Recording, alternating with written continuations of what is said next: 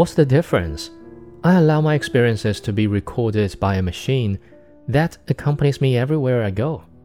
The machine misses nothing, and it's so efficient at anticipating my queries that I barely have to ask it anything.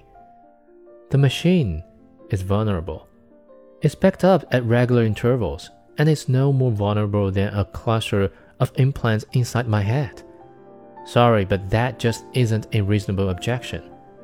You're right, of course, but there's a deeper argument against the AM. It's too perfect. It doesn't know how to distort or forget. Isn't that the point? Not exactly. When you recall something, this conversation, perhaps a hundred years from now, there will be things about it that you misremember.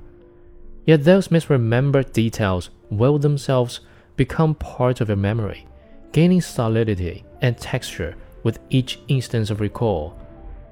A thousand years from now, your memory of these conversations might bear little resemblance with reality, yet you'd swear your recollection was accurate.